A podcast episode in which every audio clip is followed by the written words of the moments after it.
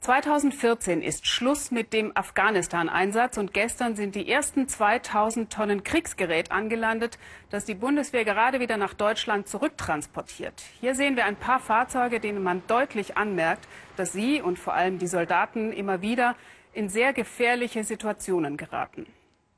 Wie hilflos dagegen ihre Auftraggeber und obersten Befehlshaber im Umgang mit den Soldaten auch nach über elf Jahren Afghanistan-Einsatz immer noch sind, das hat unser Korrespondent beim letzten Truppenbesuch der Bundeskanzlerin im Frühsommer in Kundus beobachtet. Die Werterzug zur Stelle. Guten Tag. Guten Tag. Ja, was wollen Sie mir sagen? Erklären Sie mir mal die Sache. Schön, dass Sie hier sind.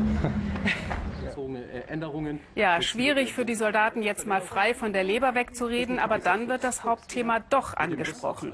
Taliban-Angriffe auf die Bundeswehr. Gewesen, dass wir einen materiellen Schaden hatten, aber keinen personellen Schaden. Wie viele solche Anschläge haben, also solcher Vorkommnisse haben Sie schon erlebt? Hier nach Afghanistan sieben. Nicht schön, ne? Nein. Ziemlich hilflos wirkt aber auch der Bundesverteidigungsminister auf die Frage, was hat denn nun eigentlich der Einsatz der Bundeswehr am Ende für Afghanistan wirklich gebracht? Die Sicherheitslage ist äh, labil, sie ist im Norden besser als anderswo. Sie ist verglichen mit den vergangenen Jahren leicht besser geworden, aber auch nicht viel besser geworden. Labil bleibt es allemal. Ja, labil, besser, ein bisschen besser. Wir zeigen Ihnen jetzt die ganz persönliche Bilanz unseres Korrespondenten Jürgen Osterhage, der den Einsatz der Bundeswehr über viele Jahre beobachtet hat. Fahrt zu dem Ort, an dem vor vier Jahren deutsche Soldaten sich die Hände blutig machten. Mehr als 100 Afghanen, überwiegend Zivilisten, verloren dabei ihr Leben. Plötzlich ein Funkspruch aus einem Begleitfahrzeug. Ein Suicider, ein Selbstmordattentäter, ist in Kunduz Stadt unterwegs in der Uniform eines ANA-Offiziers im Rang Second Lieutenant. Das sind die Informationen, die wir von afghanischer Seite bekommen haben. Einfach nur die Augen offen halten, niemanden in Uniform trauen. Okay, alles klar, danke.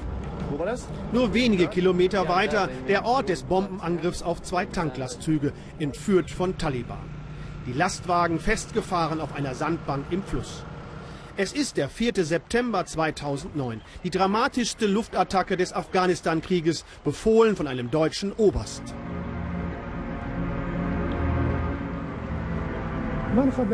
Wir sind immer noch tief erschüttert, erzählt mir dieser Augenzeuge.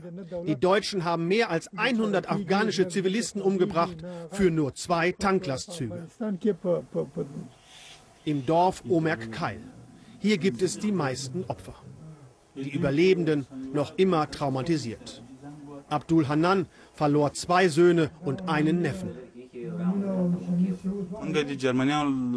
Himmelschreiendes Unrecht ist passiert. Dafür sind die Deutschen verantwortlich. Statt Aufbau und Frieden zu bringen, haben sie unschuldige Menschen getötet. Das Verteidigungsministerium bezahlte pro Opfer 5000 Dollar ohne Schuldeingeständnis. Ich erlebe Hass bei den Dorfbewohnern und Erleichterung, dass die Deutschen endlich gehen. Die Deutschen haben getötet, unser Land und unsere Dörfer zerstört. Niemand kam und teilte unsere Trauer. Doch einer, Jürgen Totenhöfer, Ex-Politiker, Ex-Manager, jetzt Wohltäter. Er zeigt, so finde ich, die Geste, die die deutsche Regierung versäumte. Er ließ in Kabul ein Waisenhaus bauen. Für Kundusopfer, Schule, Ausbildung, Verpflegung kommt dazu.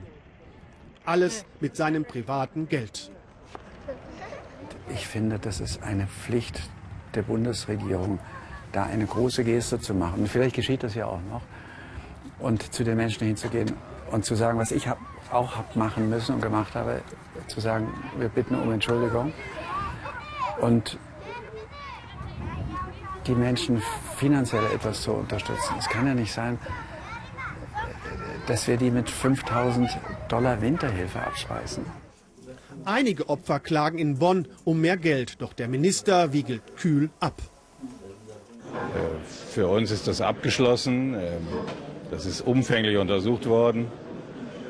Wir haben, hatten einen Untersuchungsausschuss und ich bin ein bisschen erstaunt, dass jetzt ein Landgericht in Bonn meint, darüber Beweis erheben zu können, was militärisch angemessen ist.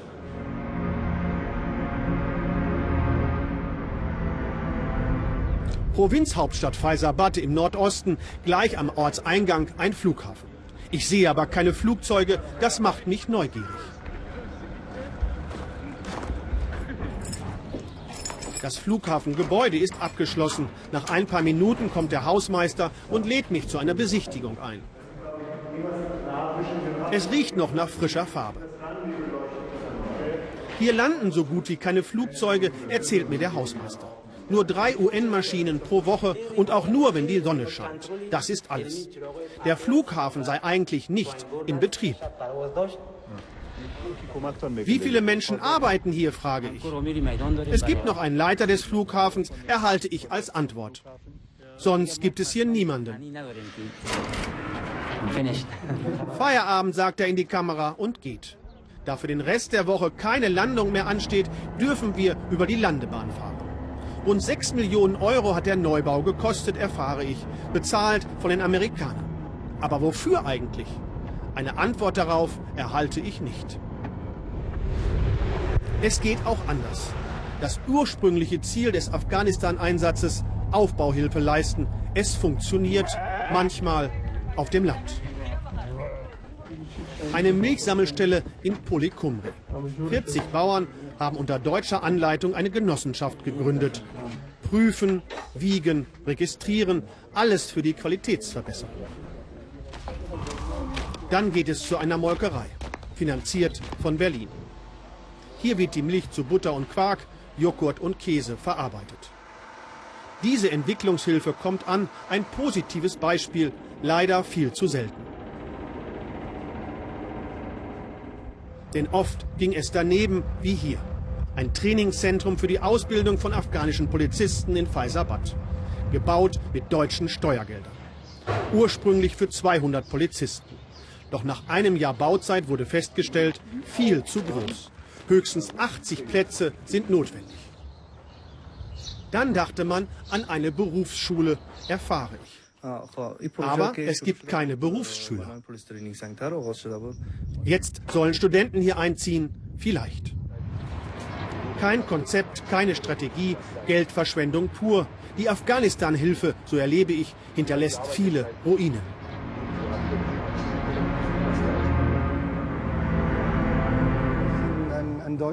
In Kabul treffe ich Tinko Weibezahl, Leiter der Konrad-Adenauer-Stiftung. Seine Bilanz nach elf Jahren NATO- und Bundeswehreinsatz ernüchternd.